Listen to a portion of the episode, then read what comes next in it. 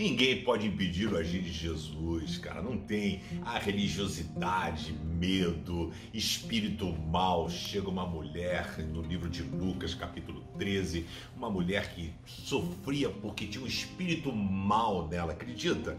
E ela ficava encurvada, corcunda. Mas aquela mulher não desistia. Ela estava na sinagoga todo sábado. Não tinha uma pessoa que pudesse ajudar aquela mulher. Um fariseu, um saduceu, um essênio, um, o presidente da sinagoga, ninguém.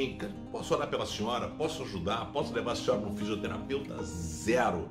Zero. Aí Jesus está lá na sinagoga falando. Ele bate o olho, vê aquela mulher, percebe, fala: Hum, o tá lá, bicho ruim, ó. A mulher encurvada. Aí Jesus diz o texto que ele viu aquela mulher, chamou e disse: Mulher, você está curada.